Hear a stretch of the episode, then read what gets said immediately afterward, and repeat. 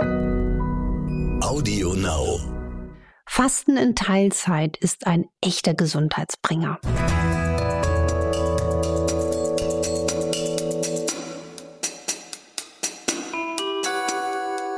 Dr. Anne Fleck, Gesundheit und Ernährung mit Brigitte Leben.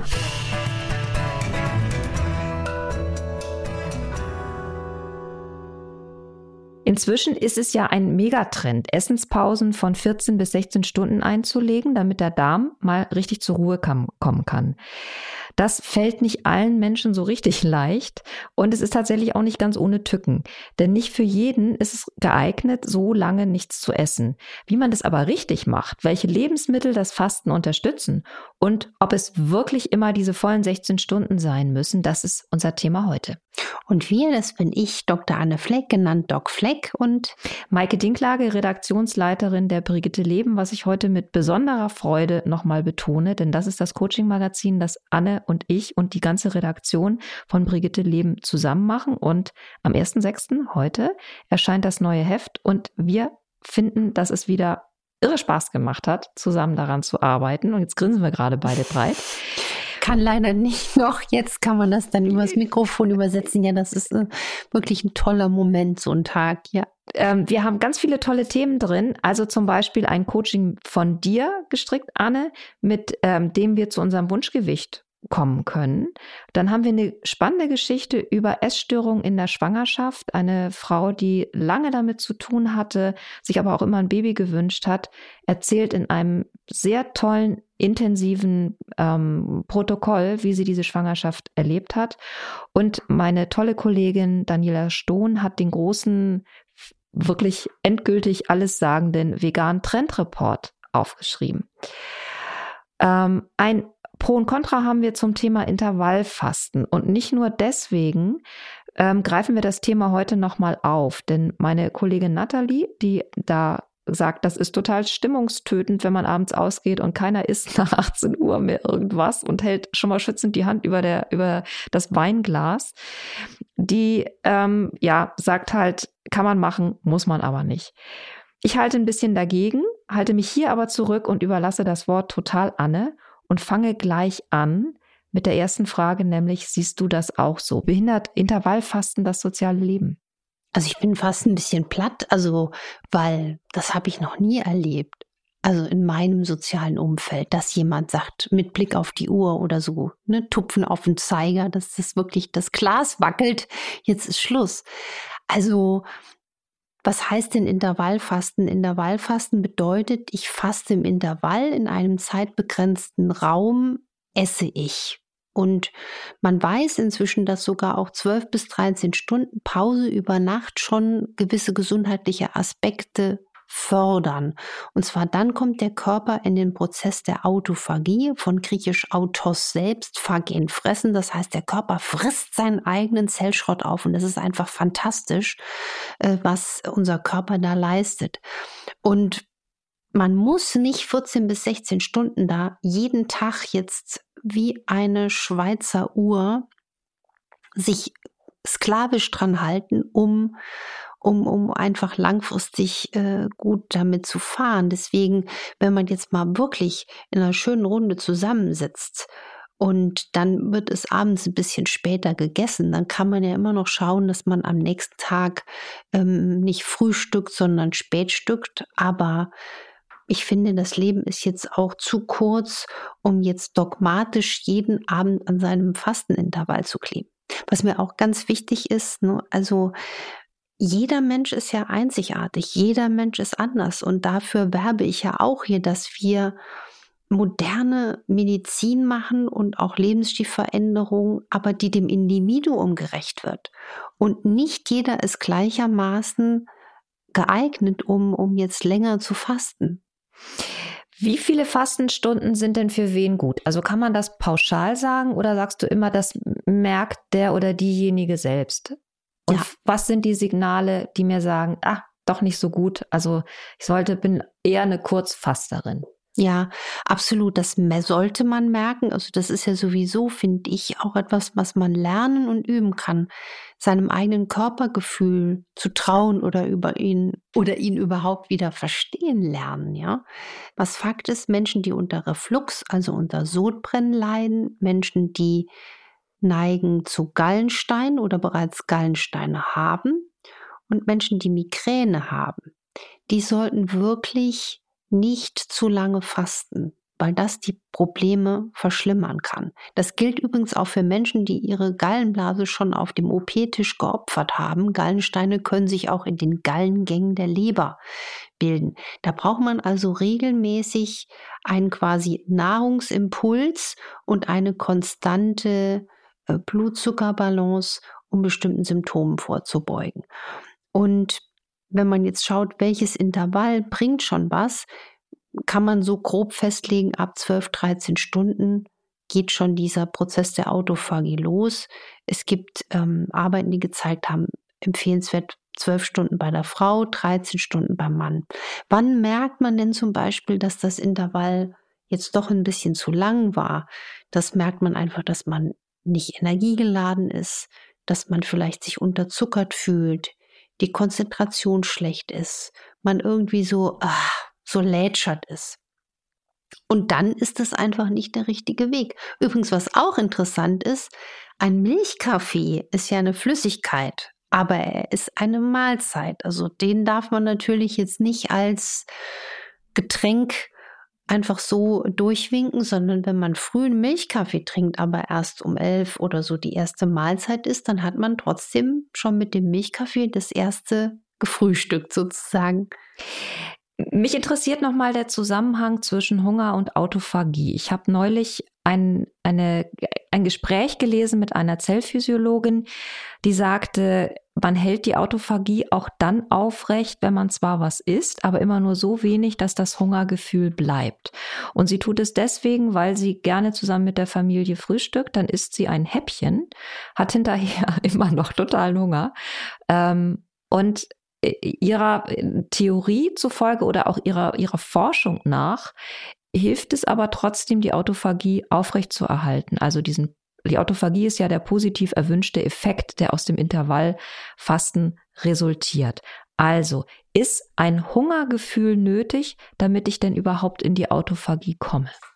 Also das Hungergefühl ist jetzt nicht zwingend nötig, wenn man lang genug die Fastenintervalle hat. Wenn man natürlich jetzt so einen unglaublichen Ehrgeiz hat, da die Autophagie extrem lange zu halten, kann das sein, dass diese Forschungen da äh, auf was hindeuten, dass das die Autophagie aufrechterhält. Ich finde das nur ähm, jetzt nicht so eine schöne Perspektive, dass ich mir vorstelle, dass ich äh, jetzt den ganzen Tag mit latentem Hungergefühl da sitze und das ist für mich jetzt keine prickelnde Vorstellung. Ne? Also deswegen bin ich zum Beispiel in der Pragmatik dann so, würde ich umsetzen, auch für mich, dass ich sage, dann lieber eine, eine gute Pause über Nacht und dann mich aber auch wieder satt essen. Na, aber das wären interessante Arbeiten, die man mal langfristig verfolgen sollte und könnte. Ähm, wie das mit dem Hungergefühl, den Hormonausschüttungen, die Hunger und Sättigung ausmachen und der Autophagiewirksamkeit belegen. Interessant ist daran ja auch, dass äh, sagen ja auch viele Menschen, die regelmäßig oder täglich eigentlich Intervall fasten, dass sich das Hungergefühl natürlich dann auflöst, weil es einfach seinen natürlichen Rhythmus findet und der Körper gelernt hat, okay, ich kriege, sagen wir, von 18 ab 18 Uhr nichts mehr, dann ist aber auch die natürliche Sättigung erreicht, weil ich einfach vorher so viel gegessen habe, dass ich keinen Hunger mehr habe. Und ich bin auch nicht hungrig bis sagen wir zehn, weil mein Körper ja weiß, ab zehn gibt es dann wieder was zu essen. Also da setzt ja so eine Gewöhnung ein. Mhm. Die Frage, die darunter liegt, ist, wenn der Körper sich so stark gewöhnt hat, ist dann trotzdem die Autophagie noch genauso stark oder braucht es für die Autophagie auch immer ein gewisses Überraschungsmoment? Also dass der Körper sagt, ähm, äh, aha, hier kommt nichts mehr, jetzt fange ich mal an, mich mit meinem Zellmüll so richtig zu beschäftigen. Also die Autophagie ist gegeben, wenn kein Blutzuckerreiz entsteht. Das ist einfach wissenschaftlich belegt. Sobald man quasi die Insulinausschüttung anfeuert, also indem man einfach was isst oder auch vielleicht einfach einen Hustbonbon lutscht, ne, auch das macht ja einen Blutzuckerreiz, das unterbricht die Autophagie. Viele Fragen kommen zum Thema Umgang mit Nahrungsergänzung, wenn man Intervall fastet. Also gerade bei den Sachen, die du ähm, eben zur Nacht hin empfiehlst, das Magnesiumpulver zum Beispiel. Ähm, und das liegt nun aber schon in der Fastenzeit. Kann ich das dann trotzdem oder in meiner individuell festgelegten Zeit, ist das dann trotzdem okay? Und ähm, was ist überhaupt in der Fasten, also in der Phase, in der ich faste, erlaubt? Ist es dann wirklich nur Wasser und Tee? Äh, oder darf man morgens dann auch einen schwarzen Kaffee trinken? Also wir haben ja schon über den Milchkaffee gesprochen, da ist aber ja wahrscheinlich die Milch das Kritische. Dürfte ich einen schwarzen Filterkaffee trinken? Äh, und auch nochmal die Frage, weil die öfter kam, was ist mit klarer Gemüsebrühe? Also da gibt es ja auch die Variante, dass man, da sind ja so kleine Schwemmstoffe drin, die kann man ja rausfiltern.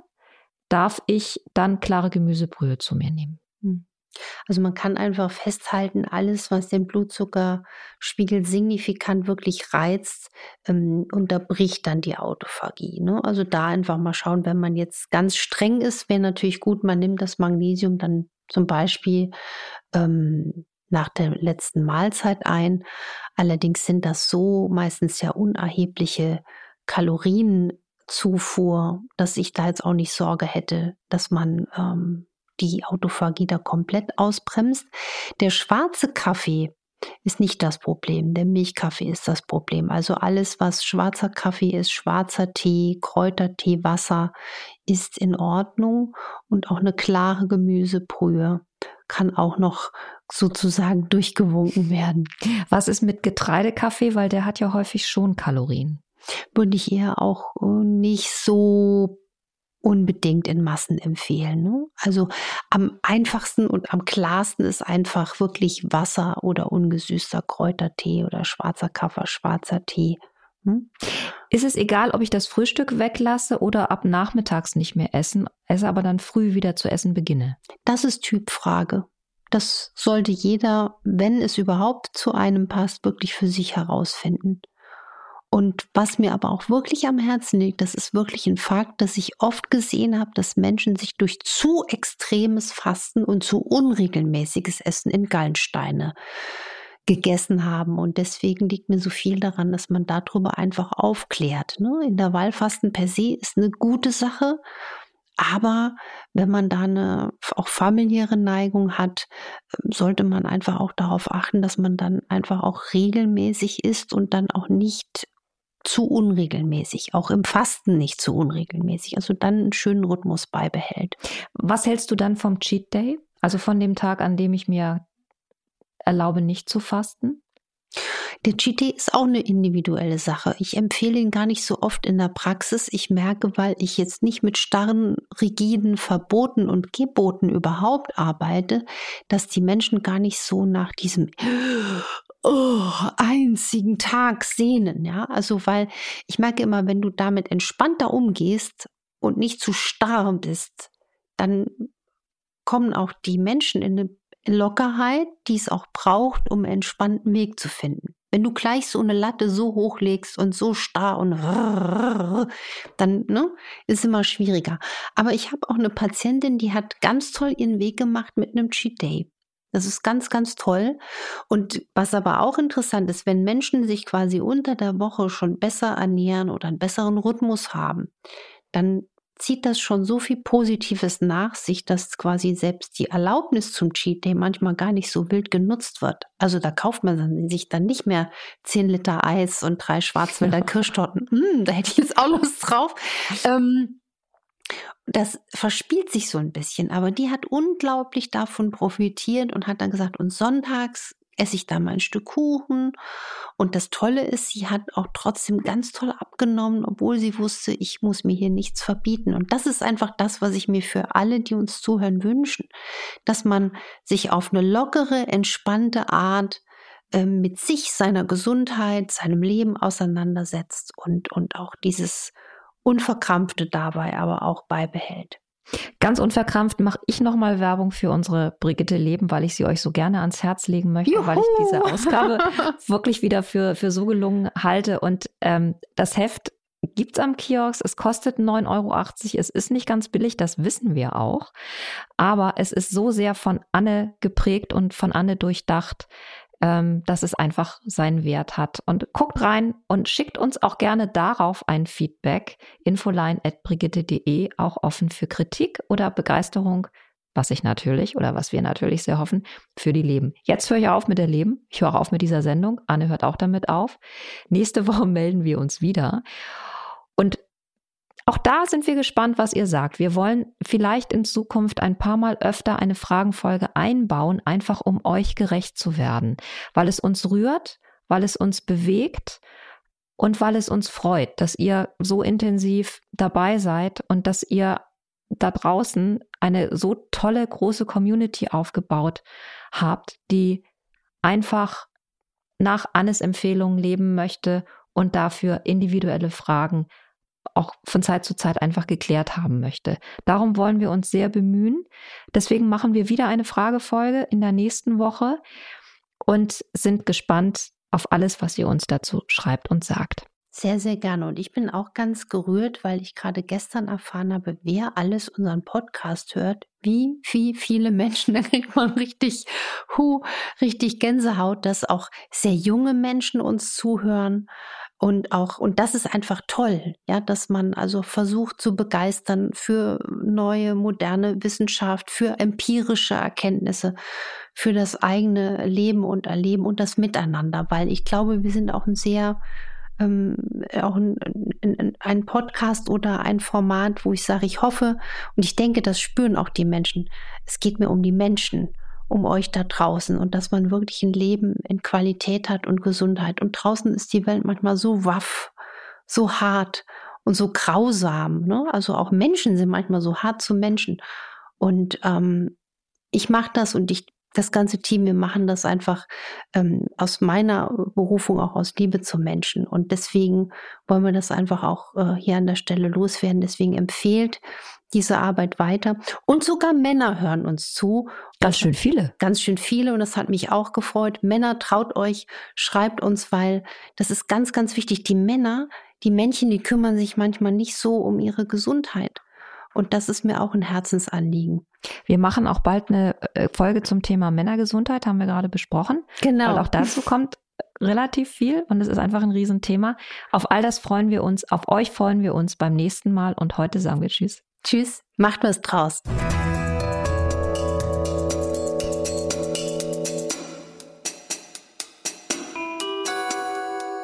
Dr. Anne Fleck, Gesundheit und Ernährung mit Brigitte Leben.